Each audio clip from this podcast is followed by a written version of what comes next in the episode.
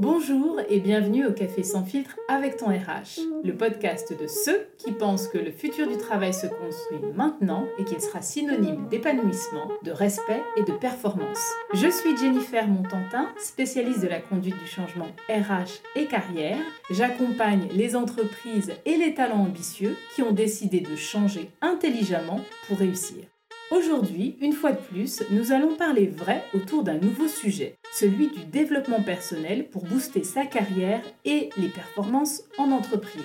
Un sujet encore un peu tabou, car le développement personnel est souvent perçu comme une démarche d'introspection secrète, intime, aux pratiques surprenantes et très variées. Le dev perso fait peur, le sujet est parfois associé à des gourous, à des mouvements de pensée opaques, voire sectaires. Bref, le sujet polémique. Or, de plus en plus d'entreprises qui s'inscrivent dans une démarche d'amélioration de la qualité de vie au travail ouvrent leurs portes aux outils de développement personnel. Pour comprendre ce qu'est le dev perso, comment il se pratique, pourquoi le mettre au service de notre vie pro, j'ai le plaisir de recevoir un expert, l'auteur publié de mon nouveau livre de chevet, Déconditionnement, changez votre schéma de pensée pour réussir de Romain Quack. Je suis très heureuse de faire cette interview avec Romain, un exemple d'ascension sociale incroyable, une personne dotée d'un optimisme rare et qui fait preuve d'un pragmatisme déconcertant.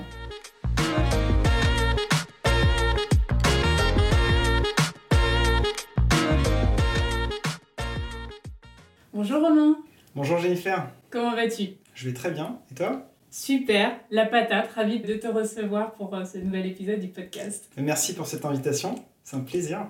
Partagez Alors, est-ce que tu peux te présenter en quelques mots? Quelques mots, je vais essayer. Euh, je m'appelle Romain Quack, je suis trentenaire et euh, je suis l'auteur publié du livre de développement personnel Déconditionnement, changer votre schéma de pensée pour réussir. Et ce que je fais, euh, c'est que j'aide des indépendants et des entrepreneurs à mieux se vendre et s'organiser avec le digital, avec un style très particulier, puisque moi, c'est le passage à l'action qui me caractérise, très pragmatique. Super. Alors, tu parles d'indépendant. Alors moi, bien sûr, c'est un peu comme ça que je t'ai connu. Mais aussi, je trouve que les outils qu'il y a à l'intérieur de ton livre peuvent servir à tous ceux qui sont en poste et qui voudraient justement changer un petit peu euh, leur avenir professionnel. C'est vraiment pour ça que je suis là, parce que j'ai cru comprendre que toi, tu voyais dans tout ce que je préconisais euh, ben, beaucoup de parallèles à faire avec euh, les salariés finalement d'entreprise. Et donc c'est pour ça que je suis content d'échanger et, de voir tous les ponts qu'on peut avoir entre mon univers et, le tien. Ben, on va rentrer dans le vif du sujet. Donc toi, ton bouquin, c'est un bouquin de dev perso. Le dev perso, c'est quoi au final? Alors le dev perso, c'est un vaste sujet. Euh, J'aurais pas la prétention euh, d'avoir une définition euh, très stricte, mais concrètement, c'est un univers, une boîte à outils qui va permettre à chacun de trouver peut-être des réponses à certaines questions, notamment sur des sujets de confiance en soi, de motivation, d'habitude. des fois, on a des mauvaises habitudes et on aimerait les changer. Et donc, peut-être que le dev perso peut amener des réponses avec des livres, des vidéos, euh, différents types d'accompagnement. Je suis un petit peu curieuse de savoir comment toi t'es arrivé au dev perso. Il n'y a pas un lien direct ou peut-être que je ne le vois pas, mais comment t'es arrivé à tomber dans la soupe du dev perso? Alors c'est une bonne question. Je sais pas si euh, il y a un parcours euh, classique, mais concrètement, si je peux te raconter un peu euh, d'où je viens, moi à la base, j'ai un parcours un peu atypique puisque malgré les apparences et l'élocution, j'ai eu la chance voilà de bosser pour des belles boîtes dans le conseil, les logiciels, les startups. Mais je viens pas du tout de cet univers. À la base, moi j'étais un manutentionnaire, donc je travaillais dans les usines, tu vois. C'est dingue. Je suis pas du tout dans cet univers business qu'on a sur LinkedIn euh, voilà, j'ai fait plein de jobs, caissier, euh, préparateur de commandes, etc. Et en fait, j'ai pu euh, sortir, m'extirper un petit peu de, ce milieu et progressivement bah, découvrir d'autres choses en fait. En partie, je pense que c'est, je me suis juste posé quelques questions et dans mon chemin, j'ai, je savais pas que ça s'appelait du dev perso, mais en fait, je me suis posé des questions. Je me suis, voilà, je me suis dit tiens, il faut que je me motive. Comment je peux me motiver? Et il y a des ouvrages, il y a des personnes, il y a des rencontres qui font que on arrive à, voir que toutes ces questions peuvent être englobées par ce terme très générique du dev perso. Oh bah c'est cool. Et c'est vrai que bah moi, pour, pour t'avoir rencontré à plusieurs reprises, euh, l'envie en fait euh, de faire euh, bien, propre et de progresser, c'est un petit peu ta marque de fabrique. ouais, j'aime bien faire les choses par itération. C'est-à-dire qu'à chaque fois, je me dis comment je peux faire mieux. Et d'ailleurs, pour te dire, c'est mon premier podcast, donc c'est la première fois que je m'enregistre avec quelqu'un comme ça, donc je trouve ça génial. Et je vais faire de mon mieux, d'ailleurs, pour la première aussi. Mais c'est un peu ma philosophie, c'est de dire en fait, eh ben, on a des, des, expériences de vie. Et quand on veut avancer, progresser, ben, comment on peut faire mieux, différemment? Et ça, c'est vrai que c'est quelque chose qui me caractérise aussi. Super, et eh ben je sens qu'on est bien parti. Alors pour en revenir un petit peu à ton parcours, tu nous disais que tu as exercé euh, plusieurs métiers. En France, on sait que c'est quelque chose qui est plutôt rare. Les gens ont tendance à rester dans le même métier euh, plus longtemps. En général, c'est selon l'INSEE, on change cinq fois de job dans une carrière ça me paraît euh, peu. Toi qui en as fait euh, énormément, comment, selon toi, tu penses que les salariés doivent envisager ce besoin de se renouveler sur le marché? Comment ils doivent l'envisager, le préparer? Et comment le dev perso peuvent les aider?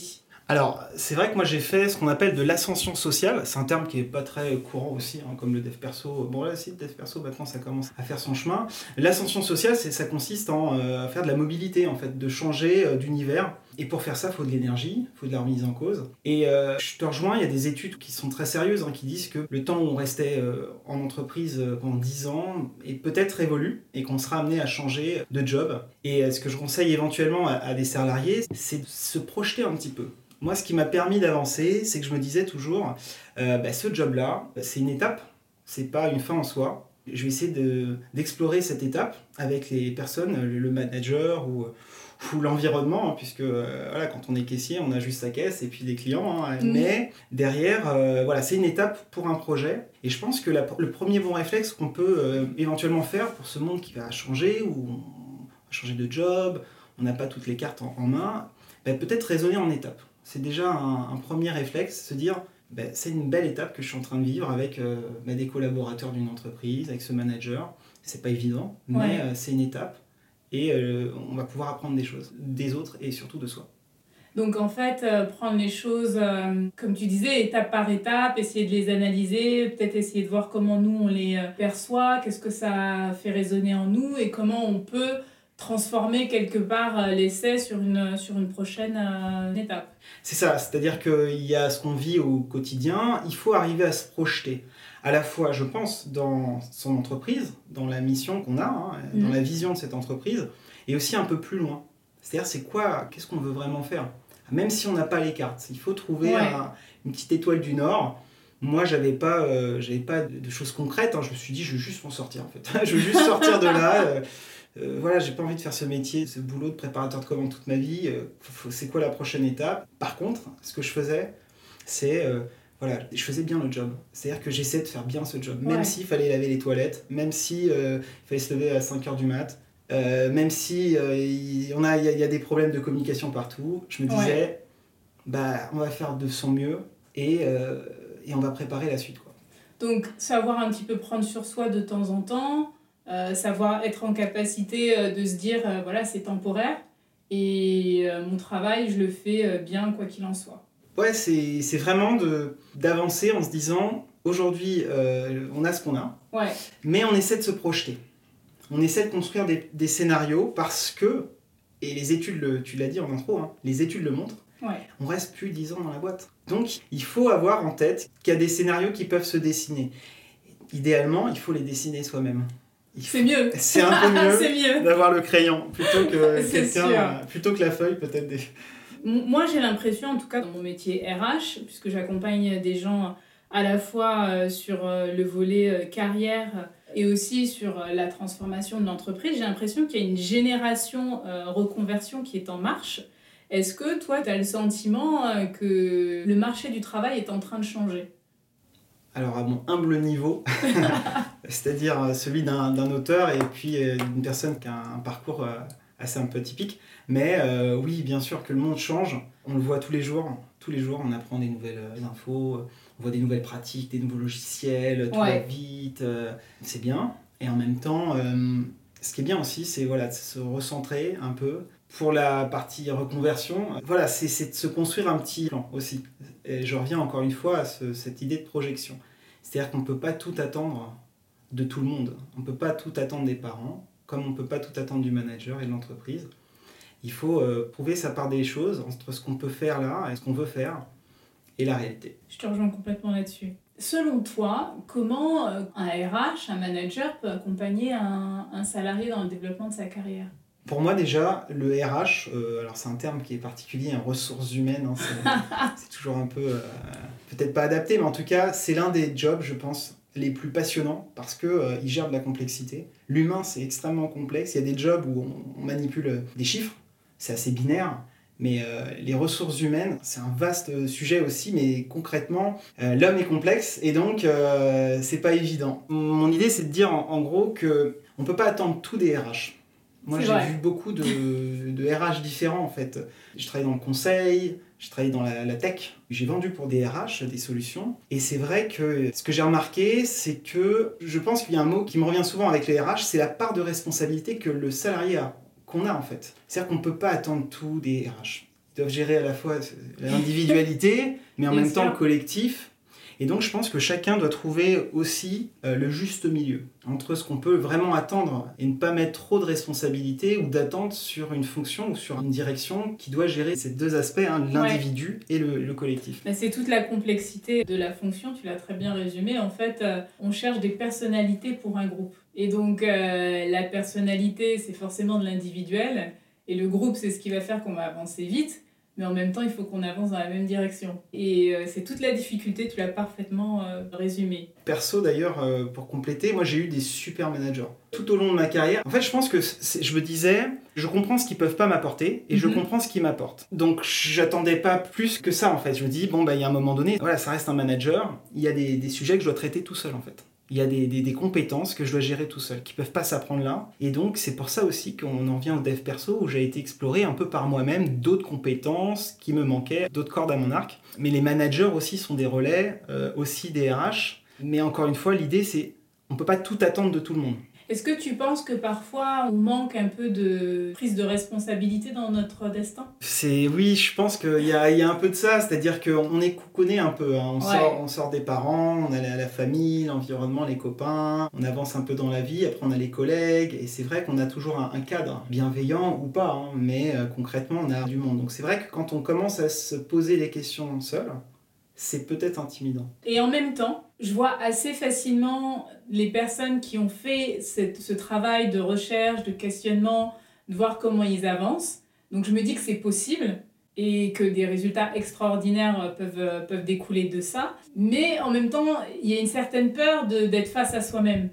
Euh, c'est pas évident hein, de se poser les questions. Euh, voilà, qu'est-ce qu'on veut faire euh, D'habitude, on a l'appui en fait de bilan de compétences, on a tous ces voilà, on va voir des, spécialistes. Mais quand on se retrouve seul devant une feuille blanche en se disant, ben voilà, qu'est-ce que qu'est-ce qu'on veut faire On se pose pas cette question. Ouais. C'est pas naturel en fait. On court après des, des, infos à droite à gauche, mais le travail, quand on essaie de le faire, il est pas évident. Et euh, par contre, il est nécessaire. Oui, il est indispensable et, euh, et quand il est bien fait, c'est un accélérateur de vie incroyable.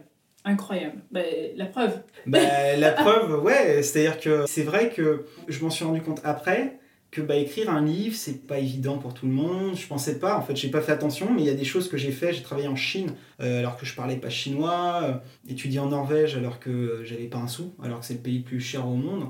En fait, euh, j'ai fait des choses qui sont assez étranges alors que j'avais pas ce qu'il fallait. Peut-être parce que je me suis juste dit, bah, il, faut, il faut y aller, ça c'est le plan, ça c'est la réalité. Et entre les deux, il bah, va falloir trouver des ressources et un peu d'ingénierie là pour, euh, pour avancer. Mais euh, en faisant ce travail, on peut vraiment sincèrement faire des choses euh, extraordinaires. Ça m'intéresse l'exemple que tu viens de donner par rapport à tes études en Norvège. Moi aussi, je suis partie quand j'étais étudiante dans un pays beaucoup moins cher que la Norvège. Euh, mais ça demandait euh, voilà, une organisation. Toi, comment tu as fait pour partir alors que bah, tu étais étudiant, pas forcément euh, avec les ressources pour le faire? Comment tu t'es eh ben, j'ai remarqué, en fait, pour comment partir à l'étranger sans avoir toutes les cartes, tous les tenants et aboutissants, bah, déjà, il faut de la volonté, il faut de la mm. motivation parce que c'est pas si simple que ça. il faut un dossier, il faut parler un peu anglais, il faut de l'argent. Quand on passe du rêve à la réalité, on se rend compte qu'il y a beaucoup de choses qu'il faut. Ce que j'ai fait, c'est que j'ai fait étape par étape. Donc c'est-à-dire que j'ai essayé de dessiner, il me reste à peu près ouais, 6 mois, 1 an, à peu près, alors je, je, me souviens plus exactement. Mais il me fallait, alors comment on trouve de l'argent? Donc j'avais fait plein de jobs.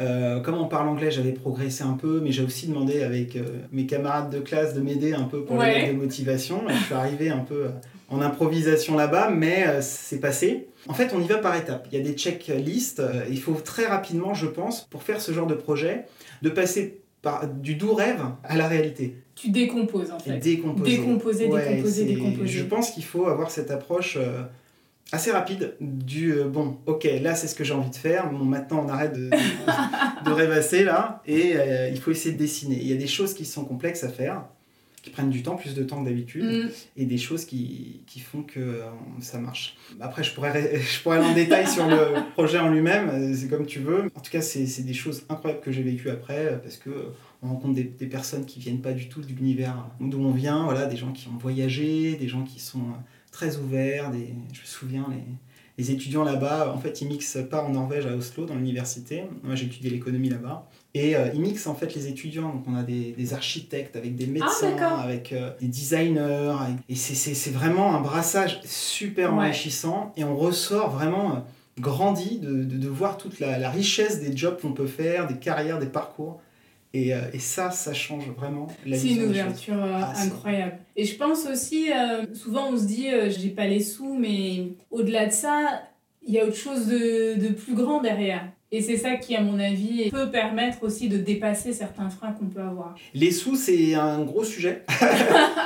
Euh, on n'en parle pas assez euh, souvent en France, c'est un sujet un peu tabou. Mais oui, il faut des sous pour beaucoup de choses, en fait. Il n'y a, pas photo. Par contre, il est possible de trouver des sous, en fait. On Mm. peut bosser. Moi, j'avais fait, euh, je me souviens, à Acadomia, j'avais fait plein de jobs, en fait, euh, Oui, pour essayer de remettre un peu de- d'argent. Et par chance aussi, on a un système français où il y a quelques aides pour partir. Mm, c'est vrai. Et donc, faut pas négliger en fait les dispositifs qui existent. Et c'est des aides euh, qui peuvent aussi faire un peu la différence. C'est-à-dire qu'on a la chance aussi d'être dans un système où euh, voilà, il y a des bourses qui sont attribuées. Et pour ça, il y a des dossiers, etc. Donc, il, y a vra- il faut voir toutes ces ressources. Ouais, construire chercher. voilà, exactement. Chercher, construire ce plan et passer tout de suite du rêve à, à la réalité. Et après, c'est super enrichissant. Ça me donne envie de faire un parallèle aussi avec le compte CPF, enfin de relier euh, directement aux problématiques euh, salariales. Il arrive parfois que l'entreprise ne valide pas un projet de formation.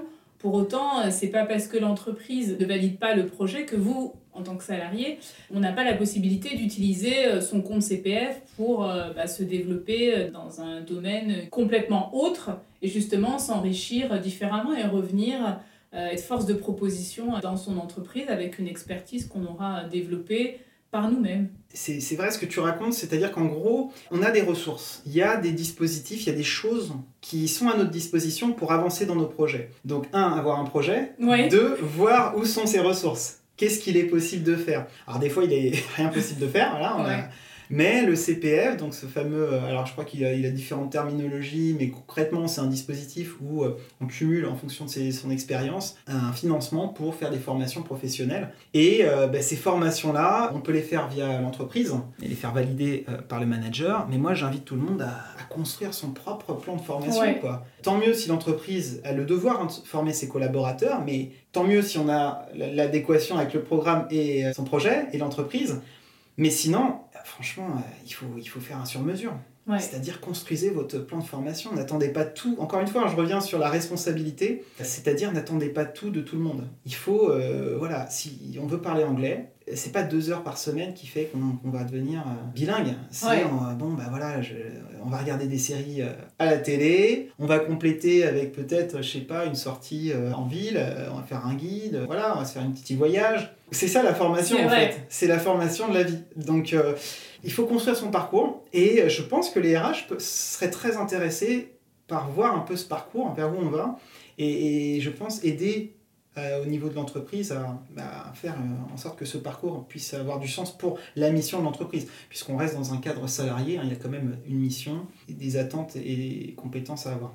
C'est vrai ce que tu dis et j- j'irais même euh, un petit peu plus loin en disant, euh, alors c'est vrai, on, on est beaucoup aidé en France, on a un système euh, hyper protecteur sur ces sujets-là, mais les gens que je rencontre et qui ont des parcours qui nous marquent, ils sont allés au-delà des dispositifs. C'est-à-dire que, comme tu disais, ils sont partis à l'étranger, ils sont allés sur le terrain. Et, et ça, on sent justement demander euh, des aides ou quoi que ce soit. Il faut vraiment être acteur de son rêve, de, de ses rêves. Je vais, te donner un exemple concret. Euh, là, moi, je fais des vidéos YouTube et on me dit Ah, Romain, t'es à l'aise à, à l'écran, t'as une bonne diction, etc. Bon, moi, j'ai découvert hein, il y a à peu près 10 mois, jamais, je faisais pas de vidéo, je savais pas comment ça marchait.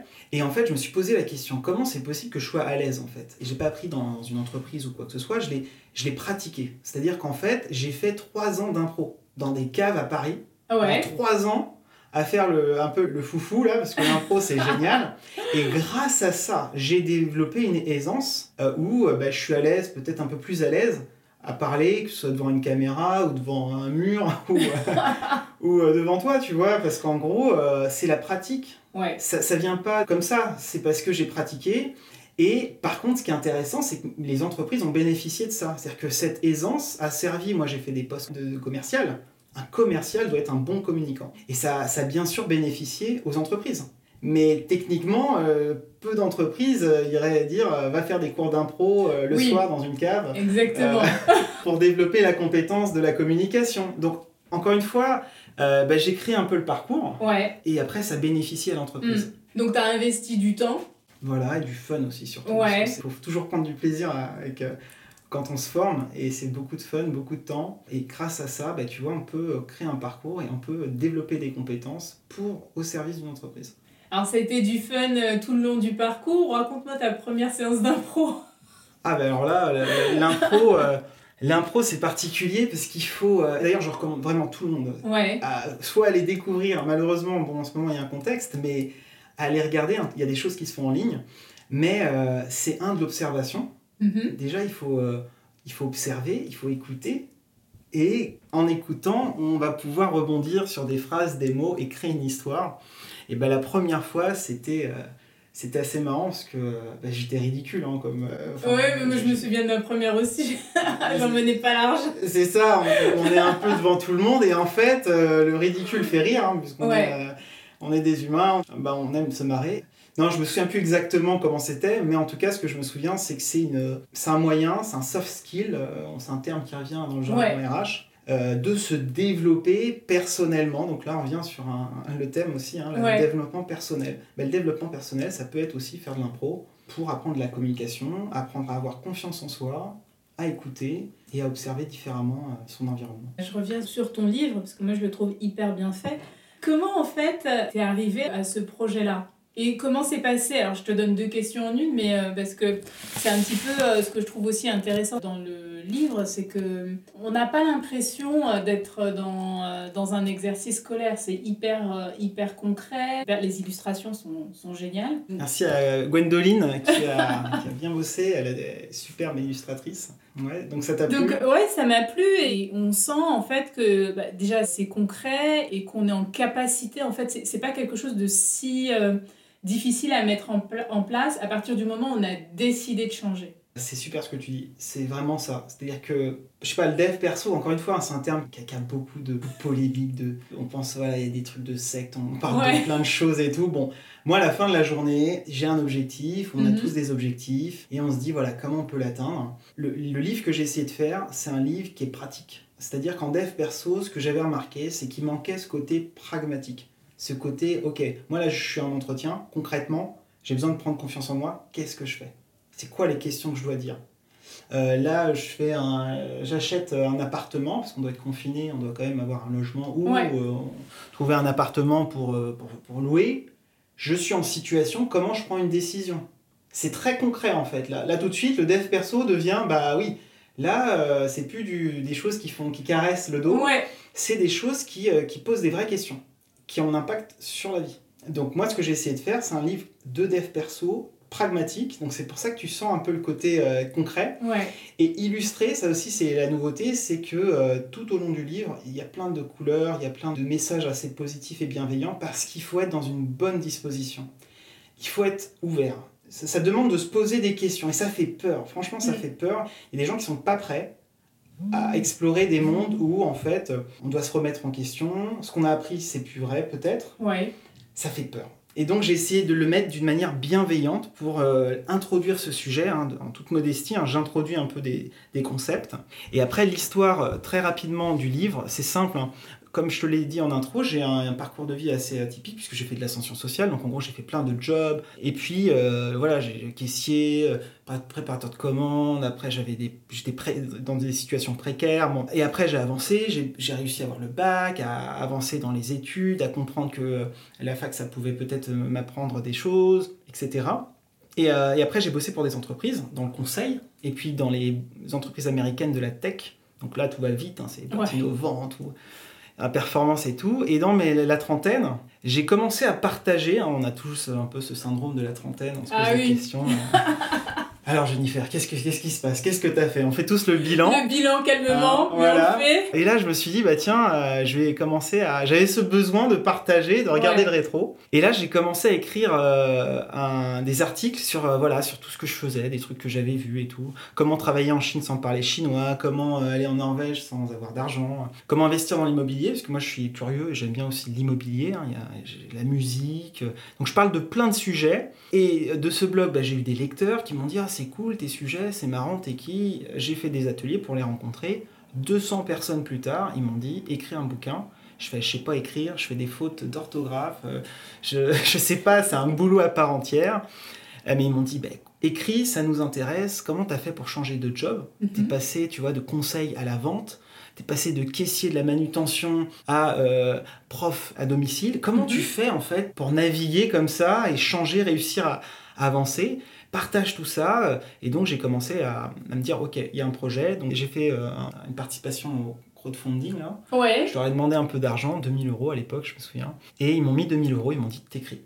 Cool. Et à partir de là, la machine a enclenché. Je leur ai dit, bah écoutez, ce que je raconte, ça, vous allez voir, je connais pas le monde de l'édition. Je vais aller voir des maisons d'édition et je vais vous montrer que même si je connais pas l'univers de la maison d'édition, qu'il y a plein d'auteurs qui rêveraient d'écrire, en fait, si on décompose les tâches, si on a un objectif et on y va step by step, on peut aller plus vite que la musique et en fait réaliser des projets qui sont assez fous puisque écrire un livre apparemment moi je savais pas enfin ça demande du travail et je ne ah me rendais pas compte que euh, il y a des personnes qui rêvent d'écrire un livre et que moi j'ai fait ça comme si c'était un exercice euh, assez euh, oui parce qu'écrire c'est laisser une trace quelque part et là tu as osé tu as fait ta, ta stratégie tu as aussi écouté et su demander de l'aide au moment où c'était nécessaire pour en revenir au côté RH, c'est particulier parce que c'est du dev perso, c'est pas connu en France. Ouais. Moi, je côtoie souvent, hein, de toute façon, ceux qui me suivent, ils vont voir que j'ai gardé ce côté pro. Mm-hmm. C'est-à-dire que moi, je côtoie, euh, je, reste connecté au monde professionnel, c'est-à-dire aux directions générales, etc.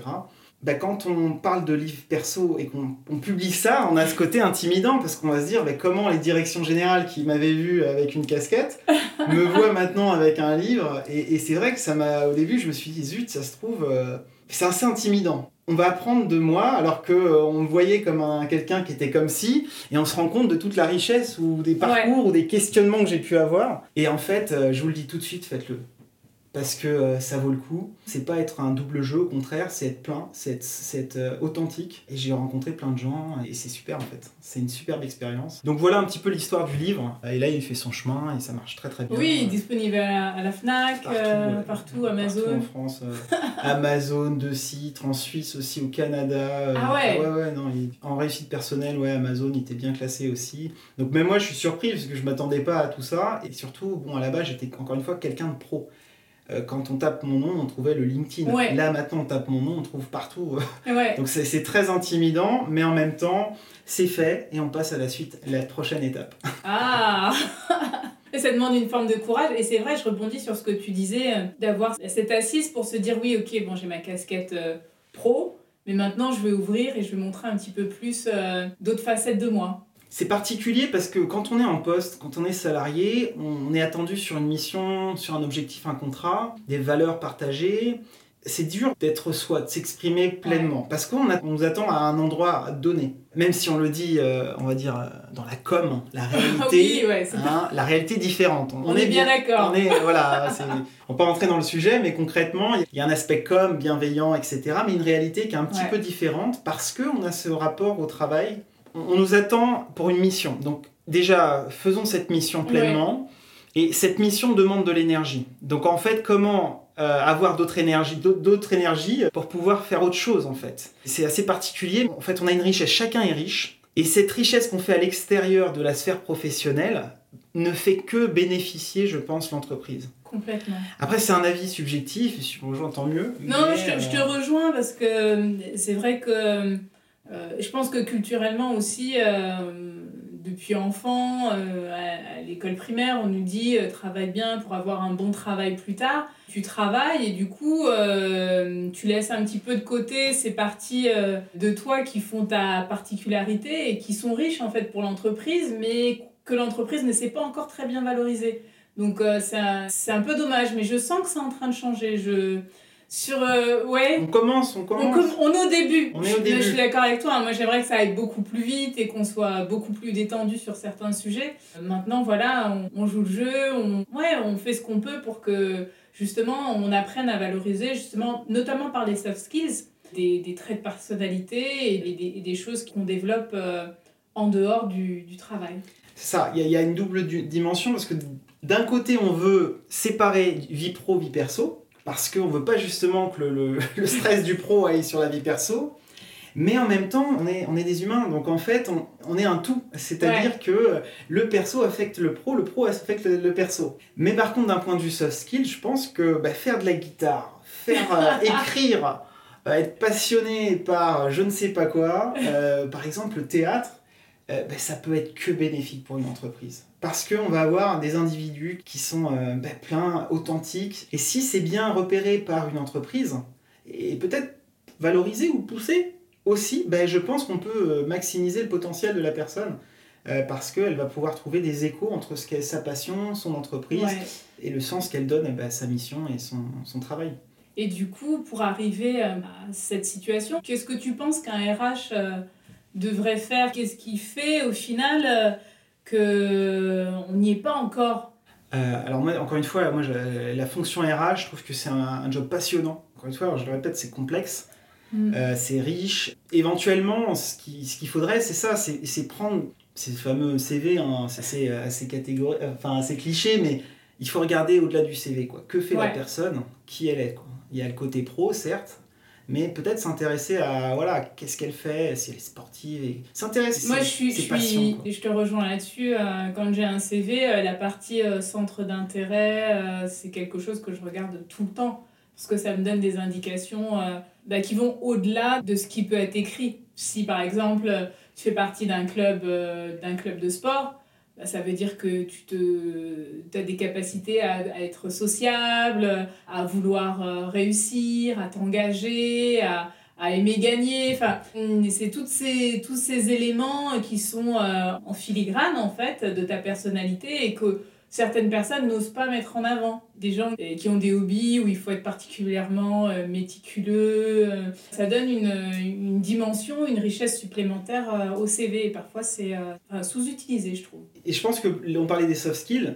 Pour construire le monde de demain, il faut des compétences qu'on n'a pas aujourd'hui. Mm. Les métiers de demain, les, les enjeux de demain, on n'a pas toutes les clés.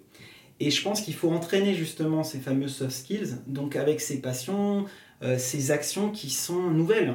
Et parler déjà euh, de manière euh, authentique et sincère, avoir une vraie discussion de passion avec, je pense, bah, sa fonction, la fonction RH ou les, les RH, les DRH, ça peut déjà ouvrir la voie à réfléchir différemment son job et la suite de ses missions. Ça, c'est du côté RH. Et du côté salarié, éventuellement, c'est qu'il ne faut pas tout attendre du RH. En fait. Hein, c'est ce que... Il y a le, les CPF, les dispositifs, les bilans de compétences, c'est génial, c'est très scolaire, hein, c'est très. D'ailleurs, il y a de la réglementation, il ne faut pas se leurrer hein, aussi. Hein, les... Euh, il, y a, il y, a un aspect réglementaire, c'est normal, c'est attendu de l'entreprise, c'est une mission de l'entreprise d'accompagner euh, la montée en compétences de ses collaborateurs, mais en, tant que salarié, il ne faut pas attendre tout mm. du RH. Et donc peut-être bah, essayer de se construire son propre plan de formation, de confronter à des réalités RH et dire bah, s'il n'y a pas euh, la réponse du côté de l'entreprise, c'est pas grave, on va la chercher tranquillement euh, ailleurs, peut-être dans des rencontres euh, ou des passions, et on va construire ce projet ou cette, ces compétences euh, et avancer. Quoi. Super, j'ai rien à rajouter, Ah c'est ouais tellement bien dit. non, mais en tout cas, c'est passionnant ce que tu fais là, euh, de, de pouvoir euh, ben, interviewer euh, des personnes de, de différents horizons. Donc, moi, c'est un, plaisir, de, à mon humble niveau, hein, de, de pa- parler de dev perso et puis de montrer un peu, euh, avec un parcours un peu atypique, bah, des réflexions que j'ai pu avoir moi dans, dans ce, parcours. C'est super riche en fait euh, de rencontrer des personnes de différents horizons et, et pourtant il y, a des vraies similitudes, euh, il y a des vrais ponts qui peuvent être construits entre bah, ce, que tu, ce que tu fais de base et puis euh, les besoins euh, d'une entreprise et, euh, et, et je trouve que c'était hyper bien, euh, hyper bienvenu. En tout cas je pense que les, les, les auditeurs euh, vont trouver des clés pour euh, avancer dans leur, euh, dans leur démarche. Et euh, je les invite vivement à, à se procurer ton livre Déconditionnement, changer votre schéma de pensée pour réussir. Bah, écoute, merci Jennifer, et puis euh, au plaisir, euh, bonne écoute, et puis voilà, suivez Jennifer et, et toutes ses prochaines interviews, parce que moi j'ai trouvé ça pour la première hein, vraiment fun et agréable. Et oui, et puis surtout, hein, passer à l'action. Passez à l'action. à, À très bientôt. vite. En résumé, je retiens de cet épisode trois verbes, d'ailleurs inscrits sur la couverture du livre de Romain. Comprendre, agir, échanger. Comprendre notre environnement professionnel, ses acteurs, ses enjeux. Comprendre et identifier nos schémas de pensée, ceux de nos collègues, managers et dirigeants. Agir pour écrire soi-même son histoire professionnelle. Agir pour ne plus subir. Et enfin, changer en apprenant, en se formant seul ou avec l'aide de nos entreprises pour devenir un acteur actif du changement. Voici ce que permet le dev perso, cet outil puissant qui fait progressivement son entrée dans l'entreprise pour révéler et faire grandir vos talents. J'espère que cet épisode vous aura apporté des clés pour passer à l'action. Le podcast est accompagné comme toujours d'un article résumant l'interview où vous trouverez les liens vers les sources, donc livres, vidéos, articles qui m'ont aidé à préparer ce numéro. Je vous invite également à nous suivre, Romain Quack, formateur en développement personnel et business, et moi-même, Jennifer Montantin, fondatrice de Blossom Talent et spécialiste en conduite du changement. Merci d'avoir suivi cet épisode jusqu'au bout. Laissez-nous un petit commentaire positif si vous avez aimé le contenu. Je vous dis à bientôt pour un nouvel épisode du Café sans filtre avec ton RH.